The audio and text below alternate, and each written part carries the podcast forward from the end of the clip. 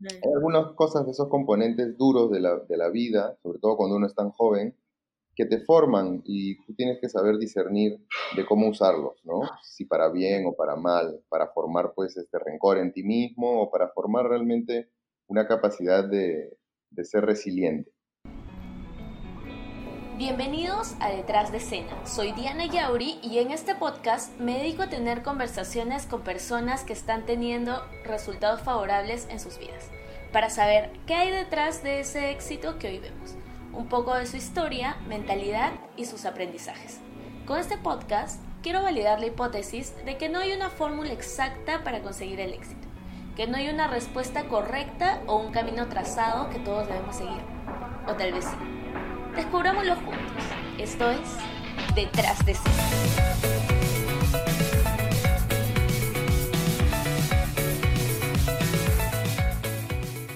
Ayer fue el día del chef, y qué mejor que celebrarlo hoy con un chef de invitado. Palmiro Ocampo, un reconocido chef peruano que promueve una gastronomía sostenible y de inclusión social. Fundador de 1087 Bistró y de la ONG Hori Cocina Óptima. Palmiro nos compartirá su historia, sus aprendizajes y modo de pensar a través de anécdotas muy interesantes. Espero que disfruten este episodio tanto como yo. Bienvenido Palmiro, un gusto tenerte acá con nosotros.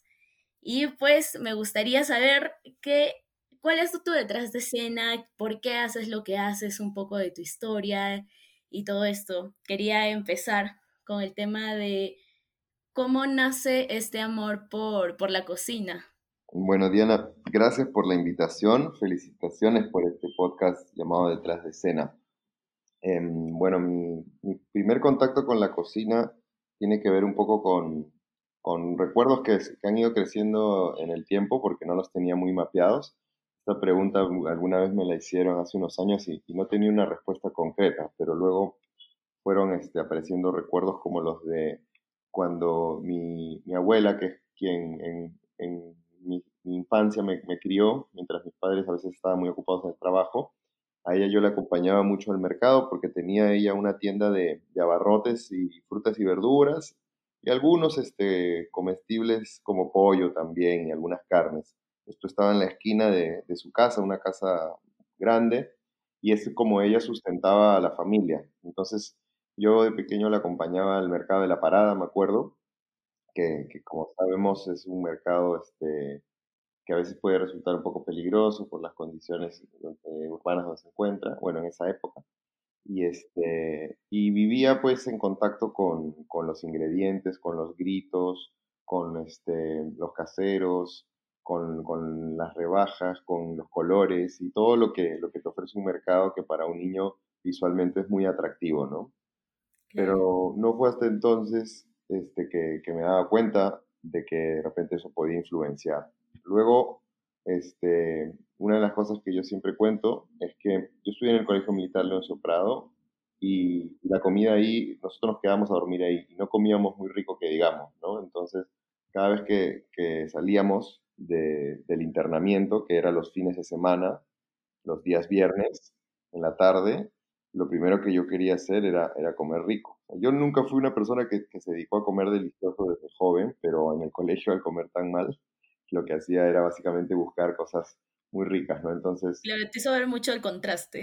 Sí, me hizo ver ese contraste y, y así fui desde muy pequeño, por mi propia cuenta, a los 13 años, explorando guariques o incluso hasta restaurantes de alta cocina aquí en Lima.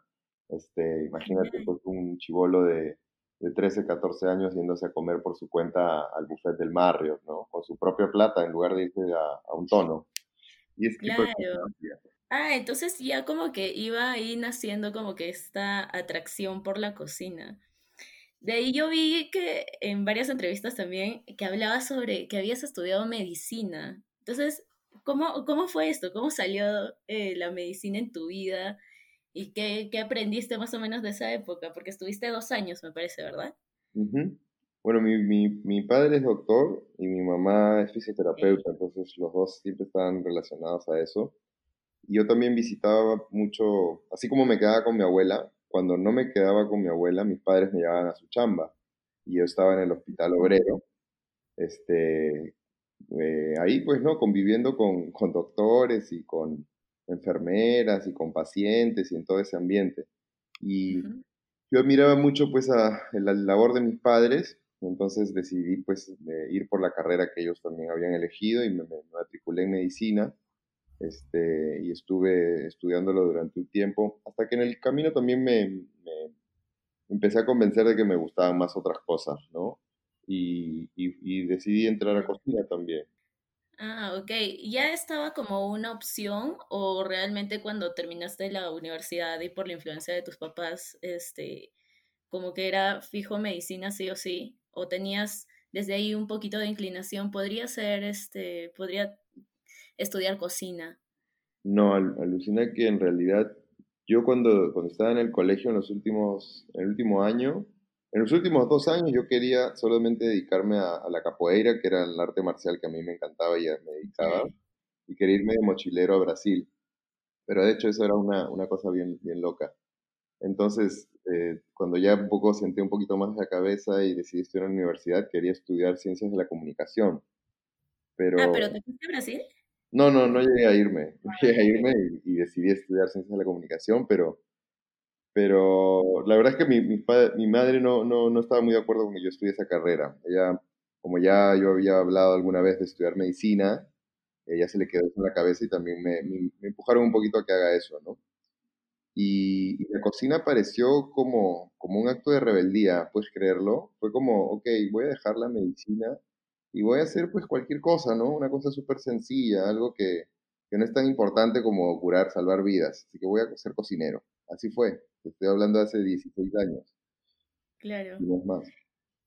O sea, pero ¿cuándo fue el, el, punto de quiebre donde dijiste, no, ya no quiero medicina? Porque hay muchas personas que terminan la carrera y sin, sin gustarles, pero pues tomar esa decisión, me imagino, a, a una corta edad debe ser fuerte. Mira, te voy a ser muy, muy, muy honesto. Alguna vez lo, he compartido, pero aprovechando este espacio.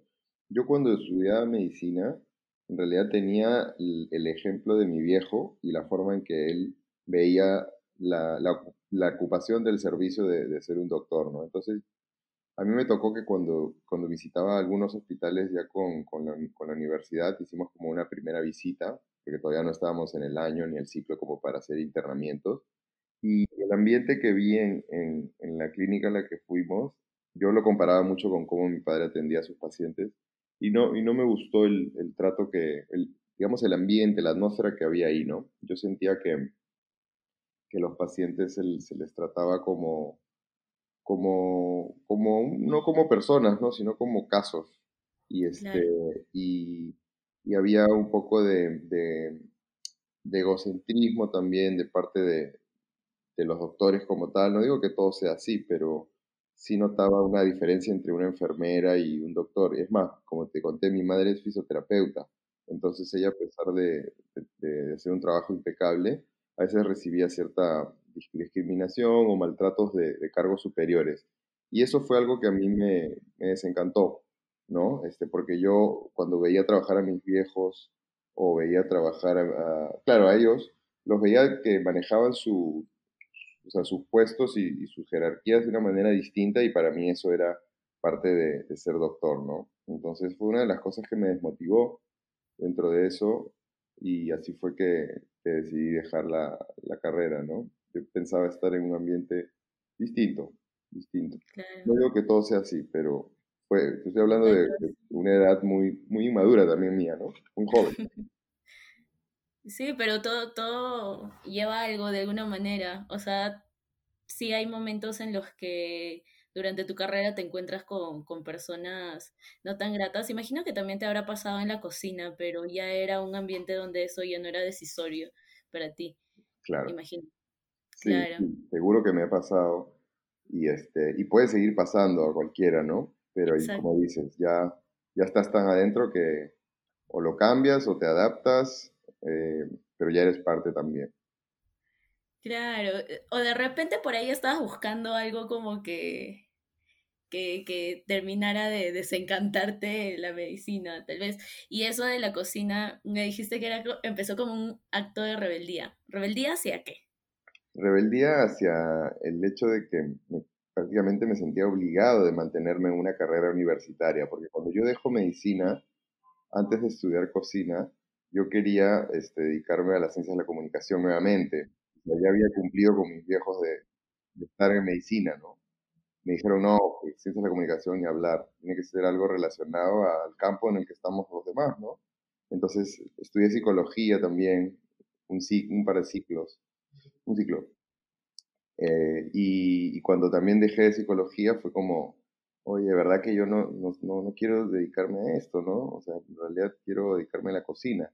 Y para esto, el último año de colegio, este, yo recuerdo que cerca del verano, cuando yo regresaba del cole, mi vieja me tenía una mesa servida de un montón de preparaciones, de frutas así increíbles, y tenía sintonizado, no me acuerdo si canal 11 o canal 13 de la televisión, el programa Aventura Culinaria, no, ni siquiera Aventura Culinaria, no me acuerdo ni el nombre de ese programa, pero era Gastón y Astrid en televisión cocinando, ¿no? Y mi vieja hacía algunas de esas recetas. Entonces, yo por acá tenía pensado ser cocinero, pero llegaba y, también había esa influencia. Entonces, fue como que yo le digo acto de rebeldía por el hecho de que como que dejé lo que, lo que querían que haga y, opté por otra cosa diferente. Claro, por lo que tú querías. Y en todo este tiempo que estabas en medicina, psicología y todo lo demás, eh, ¿seguías yendo a los restaurantes? Sí, seguía, visitándolos, sí, seguía yendo a comer también, este, buscando guariques, buscando comer rico en algún otro restaurante un poco más este, gourmet. Sí lo hacía, lo hacía pero por, por gusto, ¿no? Creo que eso también se fue, fueron juntando esas cosas y se alinearon y, me hicieron tomar esa decisión. Claro, y cuando iniciaste este, en cocina, ¿sí te apoyaron? O sea, o, hubo un poco de resistencia ahí? Hubo resistencia porque, como te digo, ¿no? Eh, ellos que o era medicina o algo relacionado, y si, si ni siquiera conciencia de la comunicación, sobre todo mi madre, ¿no? que no quería que, que lleve esa carrera y para ella cocina fue como, tú estás loco, ¿no? Olvídate. Eso sí, no, ni hablar. Pero después también entendieron que, era lo que quería hacer. Y al final mi propia madre, que estaba un poco en contra, este, fue la que también impulsó a que así sea. Y, y para qué, me, ayudó bastante luego, ¿no? Ella es una de las mejores cocineras que conozco. No es profesional, pero cocina exquisito. Ay, qué chévere. Y de ahí, este, cuando fue pasando el tiempo, em, o bueno, ¿qué aprendiste de, esa época y cuando, cuando iniciaste el tema de cocina? Como que sentiste aquí es donde debo estar o eso se fue dando después?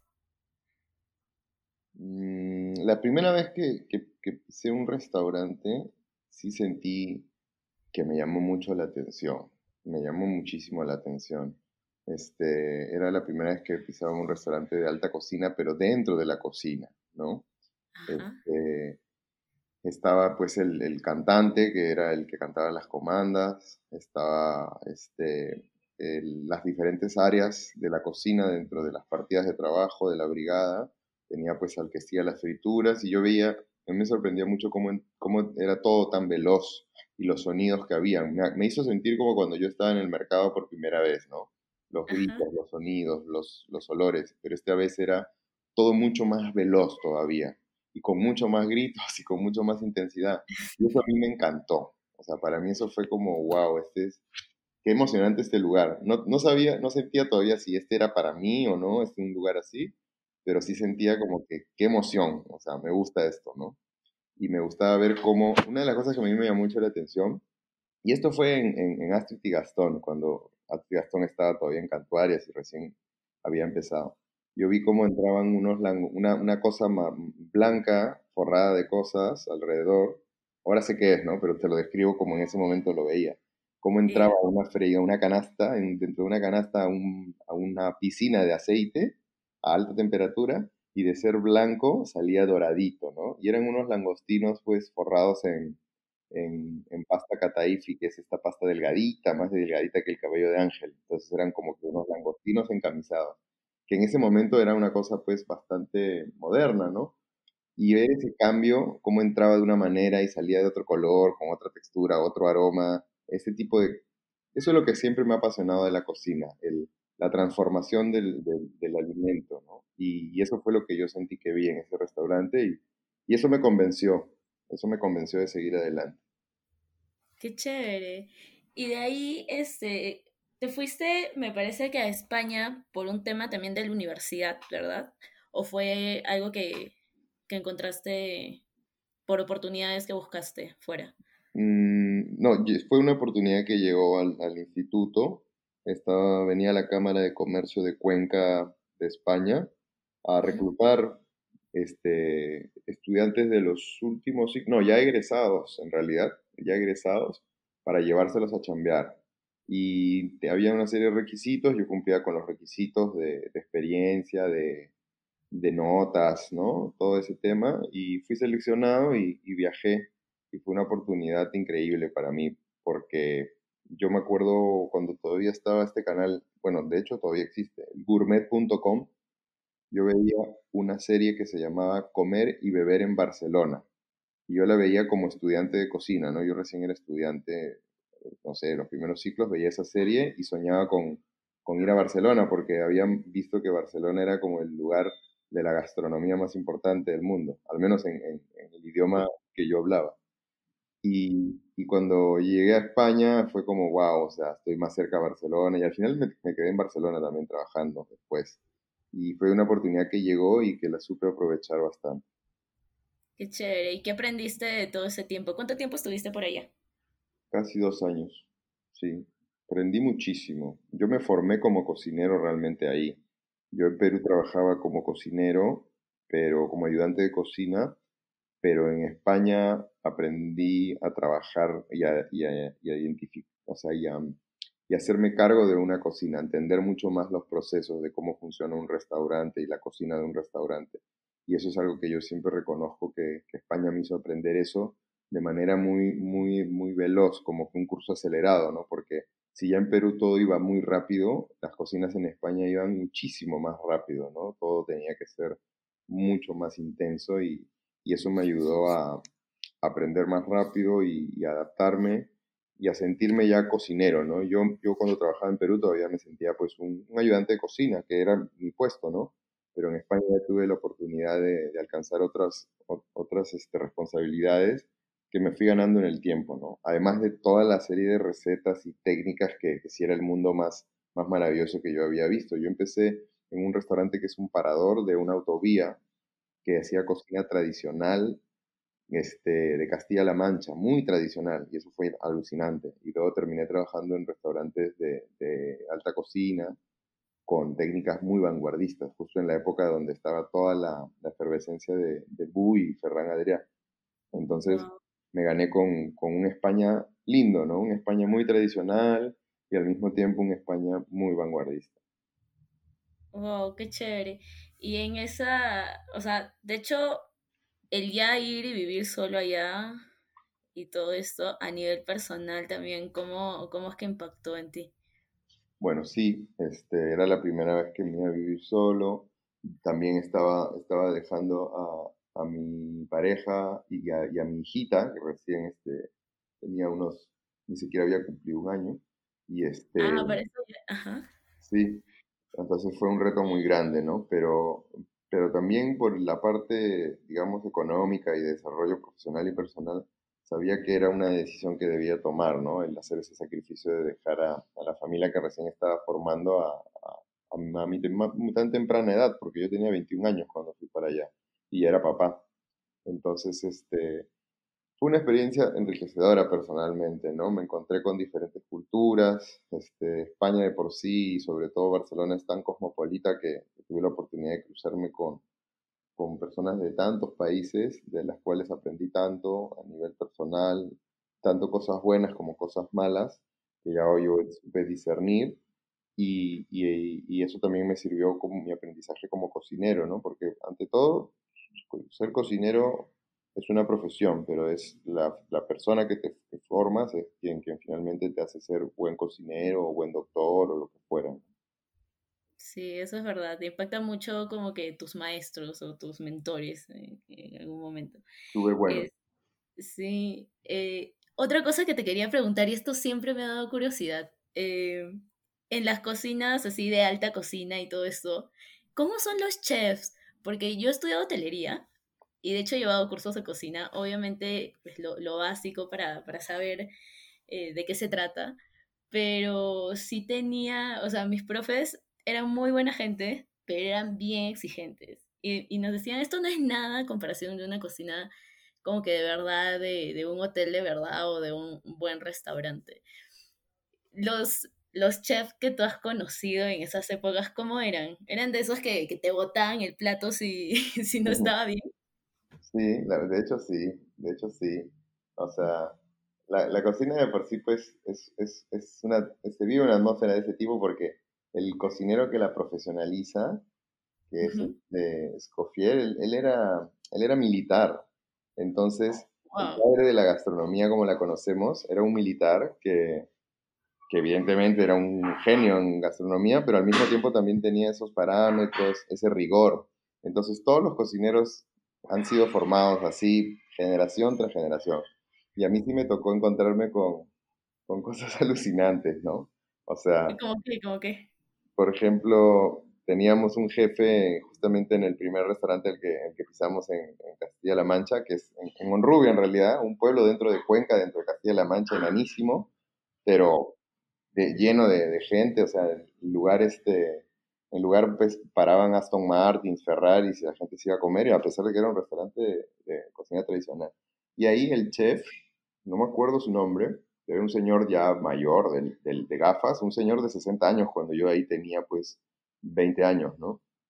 Este, una vez se quemó uno de mis compañeros, se quemó y se hizo una porquería en la mano porque le cayó, se le derramó aceite y este y el, y el chef, bueno, Iván le dice, pues yo me acuerdo que estaba ahí acostado, Iván le dice, chef, este, mire, me he quemado, que no sé qué, necesito ir a la enfermería. Y dijo, ¿qué? Se fue a la cámara de frío, sacó pellejo de cerdo, piel de cerdo, y le dijo, ponte esto encima, y sigue trabajando, ¿no? Cosas como esas. cosas como esas, pues, ¿no? Y que me han tirado platos, sí, eh, me acuerdo uno de, de, los chefs que sí me acuerdo que se llama Paulo, Paulo Alves, con el que trabajé en, en una estrella Michelin. Este, este era un genio, él había trabajado como jefe de partida en el BUI, y, este, y es un tipazo, yo quiero, lo quiero muchísimo. Él es una buena persona, pero también en la cocina súper rígido. Y él sí me tiró platos, ¿no? Que me he tenido que agachar para que no me caigan encima y se han reventado en la parte de atrás. Este, porque una salsa no estaba a punto, porque el plato tenía una mancha, porque el cordé, perdón, porque el pichón no estaba tan rosado, o sea, me acuerdo de eso, ¿no? Wow. Este, y son cosas que no te olvidas y que a la siguiente, o sea, ese pichón no lo sacas, sabes que lo vuelves a hacer y si te retrasas corres. Y son cosas que en realidad parece mentira que pueden sonar muy denigrantes, pero yo considero que es parte de la formación, ¿no? A veces, tal vez hoy eh, es muy distinto y eso se ve como, como actos que, que hasta podrían ser ilícitos, ¿ya? Pero hay algunas cosas de esos componentes duros de la, de la vida, sobre todo cuando uno es tan joven, que te forman y tú tienes que saber discernir de cómo usarlos, ¿no? Si para bien o para mal, para formar pues este rencor en ti mismo o para formar realmente una capacidad de, de ser resiliente. Exacto, qué chévere. ¿Y tú cómo eres? Yo ahora creo que ahora soy un blando, pero en, en mis tiempos sí, he sido muy duro, muy duro. Creo que muy, creo que muy duro. No, no me lamento ahora, porque me he vuelto a encontrar con cocineros que, que me agradecen, ¿no? La, la forma en, y se ríen, ahora viéndolo en, en retrospectiva, se, se, ríen de lo que ha pasado. Me he encontrado con mis cocineros en reuniones donde hemos estado compartiendo unas cervezas y, y lo que en ese momento parecía demasiado fuerte, demasiado duro, entre ellos ya como que lo toman como risa. Y me hace acordar mucho, ¿sabes, Diana?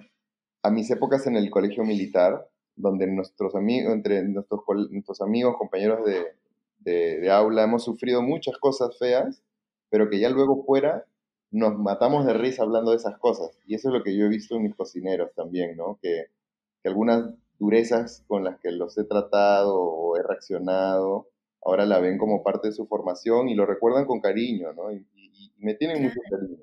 Entonces creo que, que nada, fue, fue, fue parte de... Tal vez esos tiempos... Como una formación militar, ¿verdad? ¿Qué? es casi como una formación militar en realidad. O sea, tú ya te has formado en un colegio militar y seguro por eso también ya has como que tenido la capacidad de ser resiliente, porque tengo, sí, tengo primos, bueno, tengo un primo que, que ha estado también en, en León Soprado y, sí, me, ha contado algunas cosas. ¿Qué promoción te acuerdas? Pucha, no, es, es, reciente, ah, no, bueno, es reciente. Eh, 2007, 7, 6 por ahí. Bueno, el colegio militar ah, para mí también fue algo, algo alucinante. Este, a mí me sirvió mucho. Yo, yo era un chico un poco rebelde y el colegio a mí me ayudó a, a centrarme también más. Y hoy día ah, le por rebelde o, o, o, era ya parte de decisiones de, de tu familia? No, no, es el, ah, lo del cole, un poco de las dos cosas en realidad. Sí. Mira, qué chévere. Y cuando regresaste de España, retomando eh, el hilo de la historia, cuando regresaste de España, eh, veo que fuiste jefe de cocina de la Rosa Náutica. Súper joven.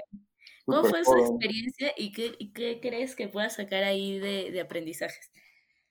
Este, esa fue una experiencia también muy chévere, porque ahí yo noté por primera vez lo importante que fue ir al extranjero, ¿no? O sea, el, el, el, trabajar en España me abrió muchas puertas. Mientras yo regresaba y tenía algunos colegas de, de mi mismo, digamos, tiempo de estudios y experiencia, trabajando en otras categorías de, locales, yo ya estaba pues como, un jefe de cocina, ¿no? En, un restaurante tan reconocido.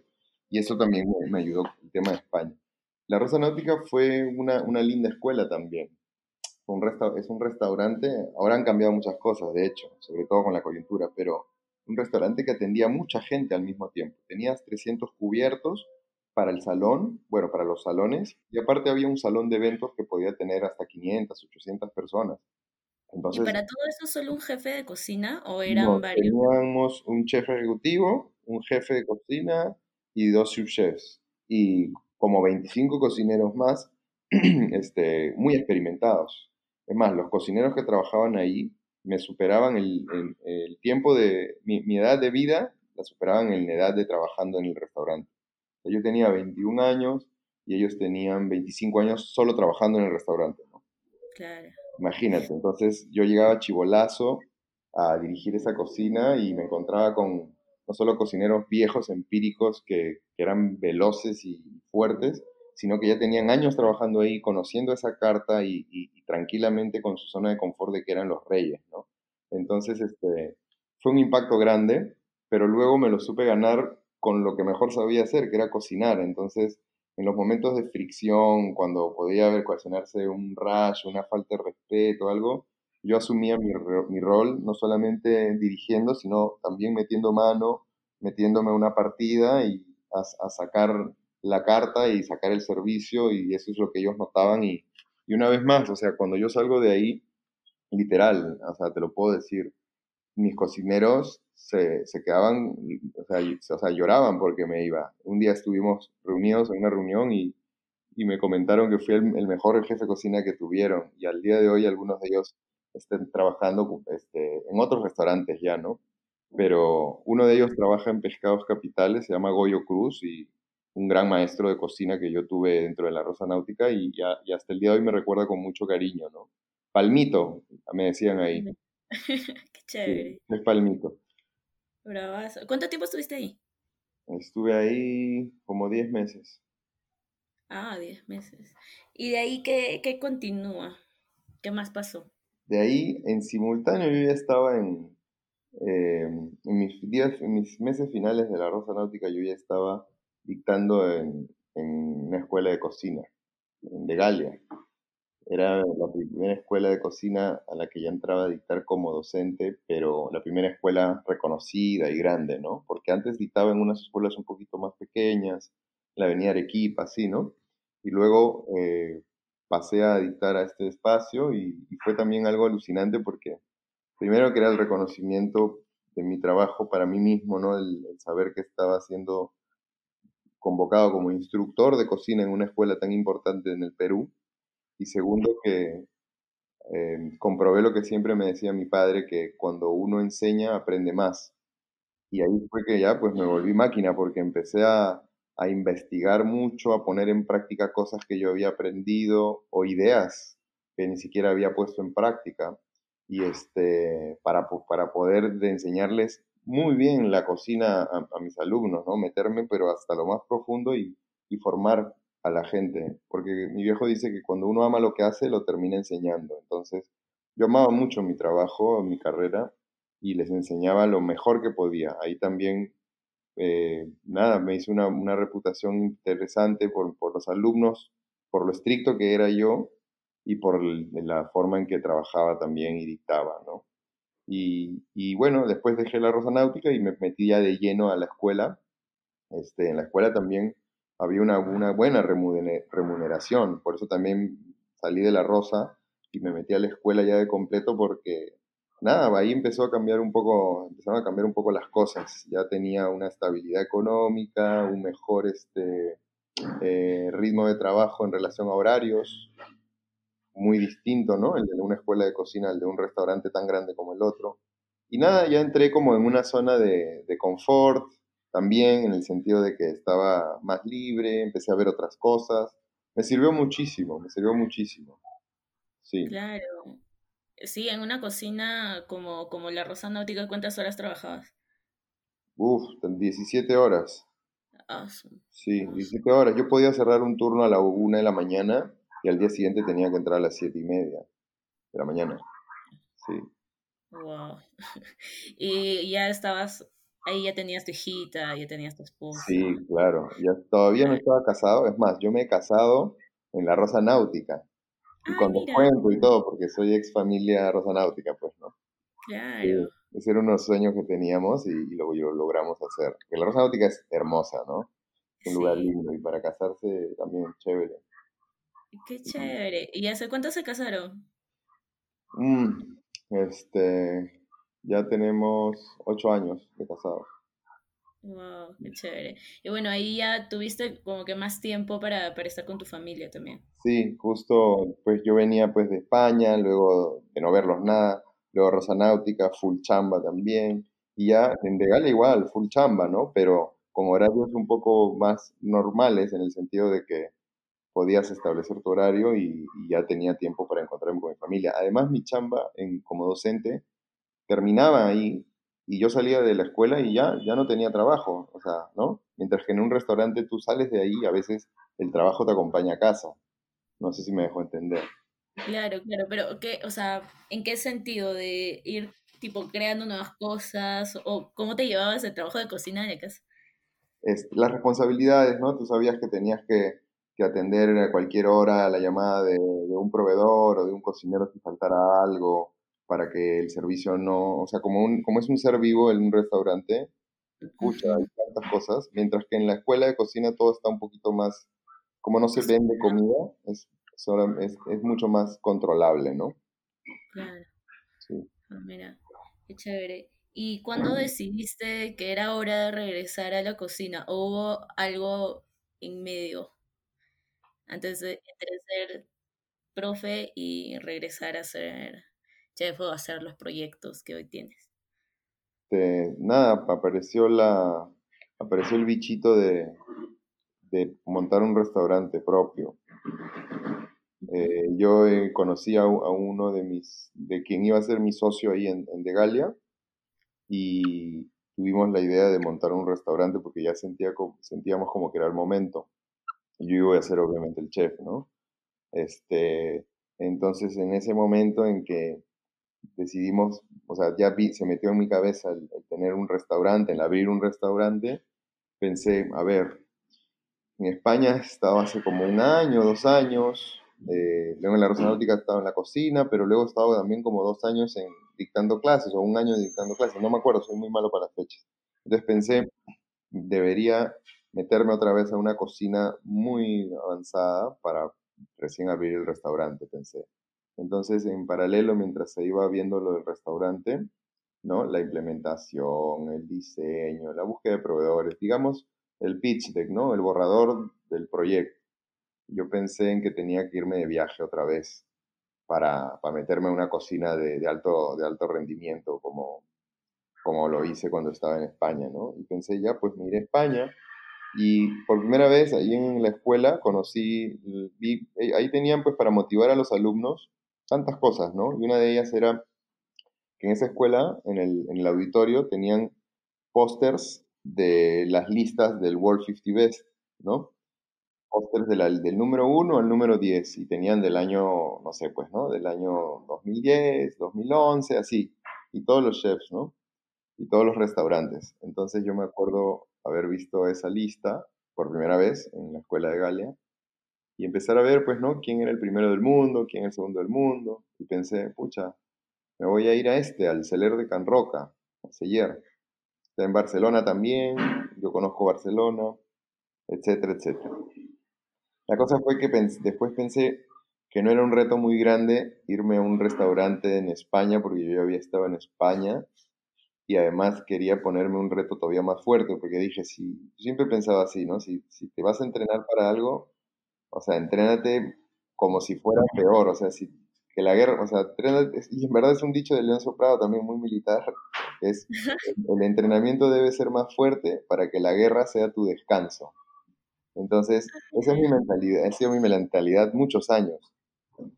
Ahora no tanto. interesante, porque justo hace un tiempo escuché un podcast, y ya ni, ni me acuerdo qué, qué podcast era, pero era un, un hombre que corría como que maratones de 300 kilómetros, una cosa así que duraba una semana, pero lo hacía en condiciones extremas como, no sé, Alaska o el desierto de Sahara, cosas así muy, muy extremas. Y él también decía lo mismo. Él decía que para, para la carrera que tuvo en Alaska, tenía un amigo que, este, que tenía un restaurante y él le pidió que por favor, por favor, por favor le prestara la congeladora.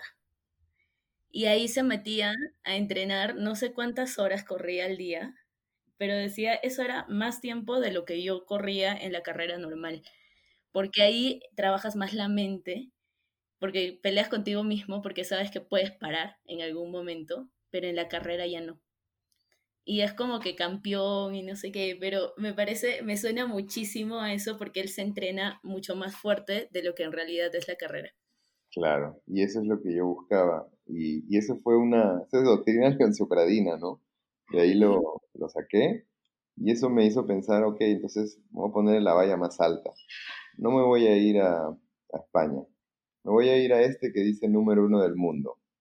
O sea, más difícil, ¿no? O sea, como bueno yo todavía, me voy a ir al número uno del mundo, que se llama Noma, y que está en Dinamarca, que hablarán danés, pues, ¿no? No entiendo nada, o sea, va a ser difícil, va a ser difícil. Encima es el número uno, no sé nada de, Dinamarca, yo no sabía absolutamente nada, solamente tenía el recuerdo de muy niño haber conocido unos daneses que eran amigos de una tía que vivía en casa nuestra, pero estoy hablando de, tenía seis años, ocho años, después nada más, y los vikingos, ¿no? Y pensé, ¿qué miércoles voy a aprender en Dinamarca si la cocina danesa nunca ha sonado en la historia de la gastronomía, al menos hasta la que yo conocía en ese entonces? Dije, bueno, con mayor razón, vámonos a lo difícil. Y fue difícil, me tomó como un año y medio, dos años el poder llegar al Noma, porque era un proceso muy estricto para llegar ahí. Pero finalmente fui y fui el, primer peruano en ir, además. Y este, y, cómo, era el proceso? O sea, para que dure un año y medio. Primero que hay lista de espera. Segundo que tienes que cumplir los requisitos de experiencia. O sea, ahí no va alguien que no ha sido antes jefe de cocina de un restaurante, ¿no? No es como que va el ayudante o quien tiene experiencia tal. Ahora no sé cómo será el proceso, pero al menos en esa época tenías que haber sido jefe de cocina de un restaurante y haber trabajado en, restaurantes de alta cocina, ¿no? Eso principalmente. Entonces, este, habían evaluaciones cada cierto tiempo, cada seis meses, y yo tenía que responder desde Lima, ¿no? Y este, hasta que finalmente te seleccionan y luego la selección también fue una locura porque una vez que me seleccionaron y yo dije, ya gané, ¿no? Estoy listo, resulta que aquí no, había, no hay embajada danesa, hay consulado y el consulado solamente te da permiso de turista, no de visa de trabajo, como era mi caso. Entonces tuve que viajar a Bolivia, donde sí había consulado, y hacer mis trámites allá, para cuando llegué a Bolivia no tenían mis papeles, a pesar de que ya estaba ya, yo lo había coordinado, y yo simplemente tenía dos fechas para quedarme en Bolivia, teniendo en cuenta que tenían todos mis documentos. Entonces, un chongazo, un chongazo, pero al punto de que, de que Dios es grande y las cosas se dieron hasta tal nivel que conocí a la embajadora, o sea, que yo hice un chongazo en Bolivia, la verdad, ya. Porque cuando llegué y no tenía mis papeles, me paré enfrente y hice un chongazo. Eh, y, este, y tuvo que salir la embajadora a hablar conmigo. Tuve suerte de que había un, un peruano trabajaba ahí en el consulado y me consiguió pues hablar con la embajadora. Increíble, nos hicimos patas, tanto así que cuando yo llego a Dinamarca, al Noma, llegué como una, una, semana antes, no sé, la vaina es que, que cuando llego no tenían mi, mi, mi, piso listo, o sea, donde yo iba a vivir. O sea, estaba todavía ocupado por otros, por otros cocineros que todavía estaban en, en un tiempo que se iba, ¿no? Este, y nada, la embajadora me, me, dejó vivir en su casa. Alucina. Sí, me dijo, Palmiro, no te preocupes hasta que te acomodes, tal. Y ella me, enseñó todo lo que yo tenía que, saber, ¿no? Me enseñó que tenía que alquilarme o comprarme una bicicleta, porque allá todo es bicicleta. Me dijo, la verdad que una gran persona, Lita Milán Bueno, se llama. Bueno, ya es su apellido de parte de su esposo, porque ella es danesa, ¿no? Y tiene, la embajadora de, es, es, danesa. Y tiene este, un nombre danés, pero se llama Lita. Y, nada, así fue que, que aparecí ahí. Así fue. Qué, qué genial. ¿Y cuánto tiempo más o menos estuviste ahí y cómo fue esa experiencia?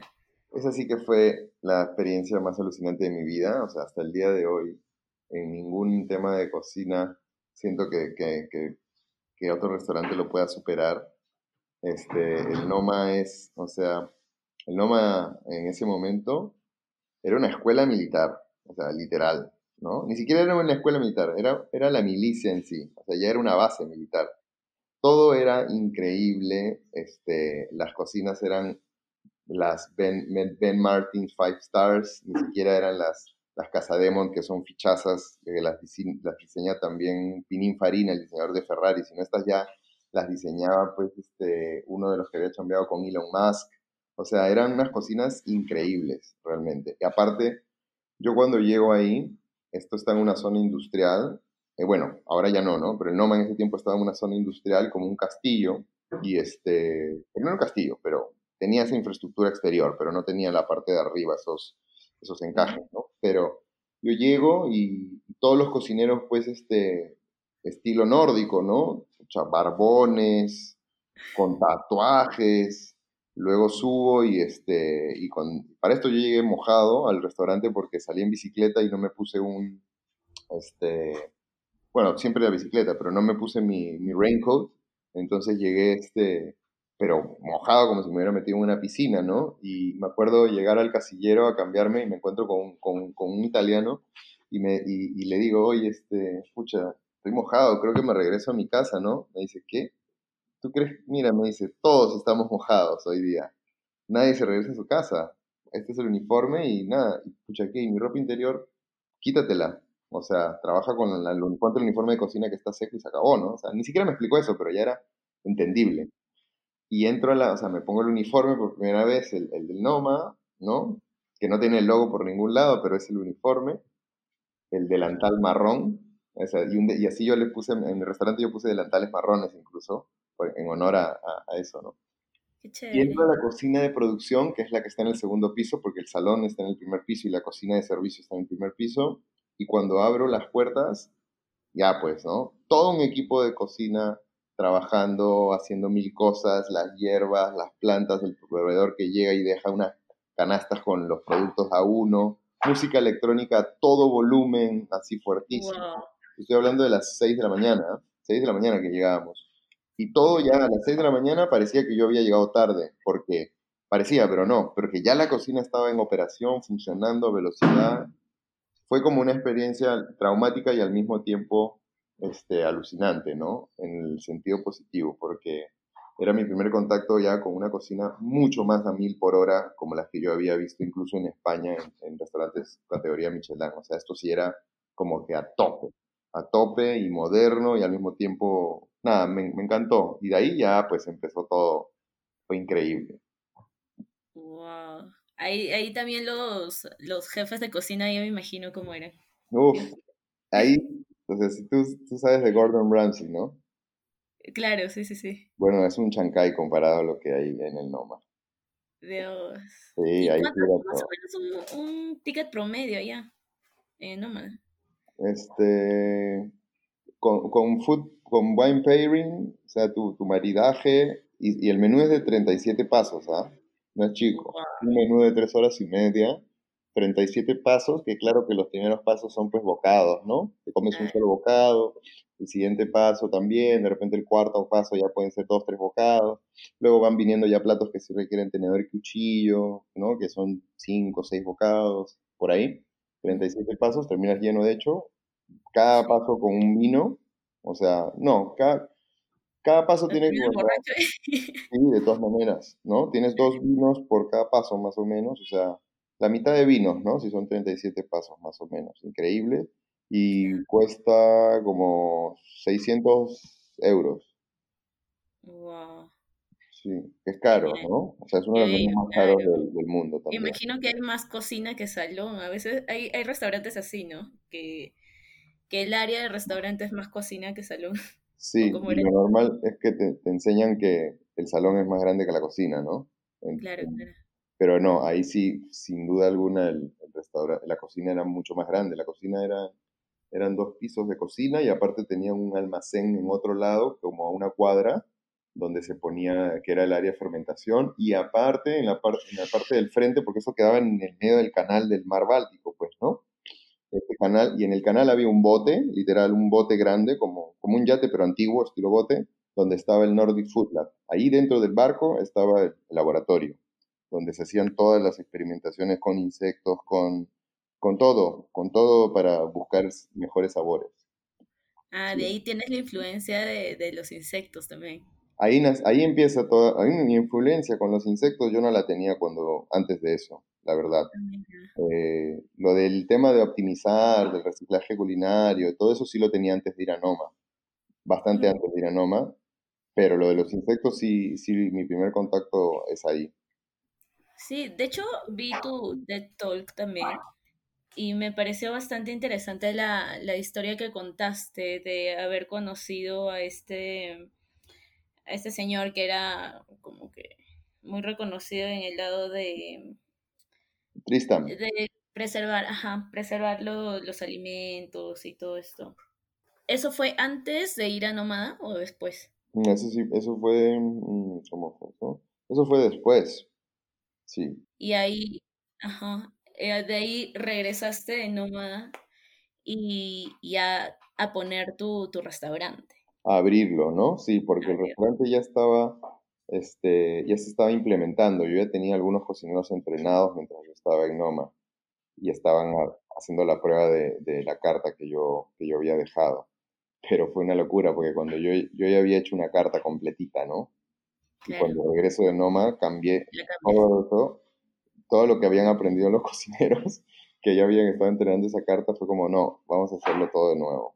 Y así empezamos otra vez. Y abrimos. Sí, me imagino, o sea, después de haber vivido esa experiencia habrás venido con toda la, con toda la inspiración de, del mundo. Sí, sí. Y nada, los cocineros ahí sí se, se ganaron, ¿no? Porque yo llegaba con todo eso y, y ellos hasta ahora dicen que, que 1087 pues ha sido una escuela, ¿no? No ha sido solamente un restaurante, o sea, ahí se volvieron fuertes, ¿no? Muy fuertes, en realidad. Y de ahí, este, después, ¿cómo, cómo surgió Hori?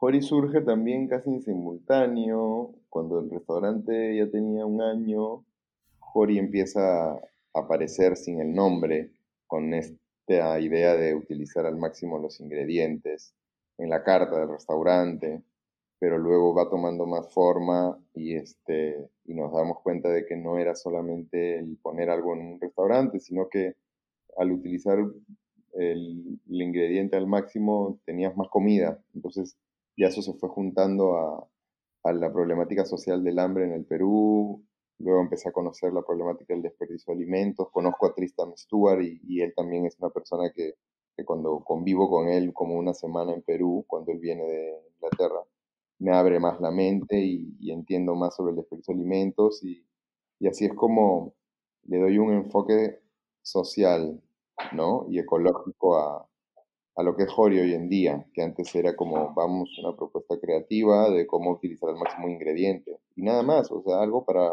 un restaurante que no tenía mayor impacto que, que eso, ¿no? Que seguramente en ese momento sí fue, o sea, sí pasó, ¿no? Que, que trajo la atención de muchos medios el hecho de que haya un cocinero que esté impartiendo este tipo de discurso y cocina. Y ahí pues, sí, pues protagonizamos todas las revistas había así por haber y todos los medios estaban ahí, pero en realidad también es solo una distracción porque nos quitaba el enfoque, ¿no? Cuando toda esa abrumadora espuma bajó, fue que empecé a darme cuenta del potencial verdadero de Hori, que no era protagonizar una, una revista o un documental, sino el ayudar a la gente. Y así fue que le dimos un enfoque muy diferente y se convirtió no en un restaurante ni nada, sino en una organización ¿no? social. Ajá, qué chévere. ¿Y cómo haces? O sea, yo he visto que usas absolutamente todo, todo, todo, todo. Literal, nada se bota a la basura. ¿Cómo, ¿Cómo haces? O sea, sacas estas técnicas y tú vas como que desarrollándolas, experimentando, o hay algún otro lugar donde también se hacen estas cosas? Ahora ya es más, este, ya es un poco más parametrado y tenemos ciertas bases y fundamentos para, para aplicar el concepto de la cocina óptima, ¿no? Que es optimizar al máximo el ingrediente. Pero de todas maneras, a veces llega a mis manos un ingrediente con el que nunca trabajé y ahí empieza otra vez la fase inicial, a pesar de, de ya tener parámetros, que es la exploración, ¿no? El, agarrar el ingrediente y, verlo no como un ingrediente, sino como varios ingredientes dentro del mismo ingrediente y separarlo en sus diferentes partes y empezar a aplicarles técnicas desde las más sencillas, o sea, desde un machacado en un batán hasta una este, criofritura con nitrógeno líquido y aceite a 200 grados, o sea, no, no se discrimina ninguna técnica, al contrario, mientras más amplitud de técnicas ancestrales, tradicionales, modernas y vanguardistas se aplique, al ingrediente, va a funcionar. Ahí lo importante es cambiar el criterio. Yo creo que em, si bien Jori ha desarrollado un montón de, programas sociales y le ha cambiado la vida a mucha gente en, zonas vulnerables, en cárceles y tantos lugares, una de las cosas más valiosas que tiene Jori es el, hablar de esto, el, cambiarle la, la, la, mente a la gente, ¿no? Y de decir, ok, espérate, eso que tú estás votando no es una basura, es algo delicioso y nutritivo, úsalo. Yo creo que eso y, la capacidad que tiene la, la, tendencia, la moda de la cocina que es tan importante en el Perú, nos ha dado la posibilidad de dar mensajes ecológicos, eh, sociales, y eso es creo que la, fuerza más grande que tiene Jori. Ya luego se termina una vez más en, en, cómo realmente utilizar un ingrediente y sacar el mejor provecho, ¿no? Este, hemos sido pioneros en eso y al día de hoy, incluso ya con tanto tiempo desde que lo fundamos en el 2014, seguimos siendo los, los únicos que tienen ese concepto tan claro, ¿no? Porque, caramba, no, lo, lo, conceptualizamos nosotros. Qué chévere. Este, ¿y ha habido algún aprendizaje, tipo de experiencia dentro de Hori que no te esperabas y que te haya impactado? A ver. Bueno, mm, de seguro varias, ¿no? Pero, mm, por ejemplo, em, uno, a veces, uno a veces va a, estos comedores populares pensando en enseñar, ¿no? Pero en realidad terminas aprendiendo mucho. Y eso es a mí lo que me impacta, ¿no? El hecho de que uno va buscando enseñar algunas cosas y termina también aprendiendo otras de las personas que, que tienen esas necesidades y cómo las afrontan, ¿no? Claro. Eso es algo que, a veces no te esperas cuando vas en calidad de profesor, ¿no? Del enseñar. Pero una vez más me, me, acuerdo de las palabras de mi padre y es, cuando uno enseña, aprende más. Exacto. Y eso es una de las cosas. Genial. Listo, Palmiro, me, me encantó la parte de tu historia. Más bien, ha habido una nueva, hay una nueva sección en el podcast que me olvidé comentarte, pero es algo tranquilo. Son cuatro preguntas eh, para, que te conozcan un poquito mejor. Cuatro preguntas así media, medias random eh, que me gustaría que, me respondas. La primera es, ¿cuál crees que es tu mejor y peor hábito? Mi, mi mejor hábito y mi peor hábito. A ver, mm, mi mejor hábito creo que es este, eh, no sé, o sea, yo pienso que, no sé si esto es un buen hábito, pero a mí me gusta. El que siempre estoy creando cosas, o sea, es un hábito constante, el, el que se me mete a la cabeza una idea y empiezo a, a ver cómo, cómo no es una idea, sino cómo se vuelve pues una estructura empresarial, una estructura de proyecto, una, o sea, siempre cuando pienso en algo, pienso en cómo inicia y cómo está terminando. Entonces, el poder tener ese espectro de algunas cosas es lo que me ayuda a, llevar a cabo trabajos. Ese es mi mejor hábito. Y mi peor hábito creo que sí, también es ese, el que constantemente estoy pensando en cosas y a veces me distraigo de, las que ya estoy haciendo y, al mismo tiempo también a, mi propio equipo, ¿no? Entonces, este, pero hay un equilibrio entre esas dos. Y para eso también está el resto de personas que, tengo la suerte de trabajar con ellos, ¿no? Exacto. Bien, a ver, ¿cuál es el libro, peli, audio o lo que sea que últimamente te haya impactado y, recomendarías? El libro, este, un libro que a mí me gusta mucho es el eh, La comida, la cocina ambulante se llama. Es un libro que habla, es de la San Martín de Porres y que habla de me regaló mi esposa en un cumpleaños. Es un libro que habla de, las cocinas ambulantes de la, edad, de la época colonial en el Perú, donde están los pregoneros que, gritan para vender sus tamales, donde el que, grita no el que no grita no vende, ¿no? Y, cuenta esas historias. Es un libro que estuve hojeando hace poco porque siempre leo varios libros a la vez, en realidad. Los uso de consulta. Y en relación a películas, documentales, en realidad muchas, Ahorita me viene a la mente uno último que, que he visto, que me, me, hizo recordar un poco esa pasión que tenía, porque estoy hace un tiempo como, no, no alejado de los restaurantes, pero porque hace poco hice la, el, concepto de chechá y todo esto, ¿no? Que está funcionando, pero de todas maneras con la pandemia creo que muchos cocineros, eh, muchos estamos como que alejados de nuestras cocinas, como antes. Entonces vi este Chef Table el de barbecue y me gustó mucho el del chef que trabaja con, con fuego del restaurante Fire Door, que lamentablemente había en sus redes que hace poco también lo había cerrado. Este, oh. y me, me, pero me hizo recobrar esa, esa pasión por la cocina, ¿no? Porque él contaba su historia, las cosas malas, las cosas buenas, y me hizo acordar un poco a mí y a algunos amigos cocineros. Qué chévere. Si tuvieras un superpoder, ¿qué poder sería? Sí, siempre lo he pensado. Este, el poder agarrar, el no quemarme, el poder agarrar cosas calientes con mi mano y no quedar, y no quemarme, para poder este, manipular pues las cosas en cocina como si nada, sí, el fuego, manipular el fuego, creo que sería mi superpoder. Manipular el fuego sería súper cool. A ver, la siguiente, si pudieras saber una verdad absoluta, ¿cuál sería? Me gustaría saber si realmente este, los, los buenos son buenos, a los que vemos como buenos, los que están dirigiendo el mundo hoy en día.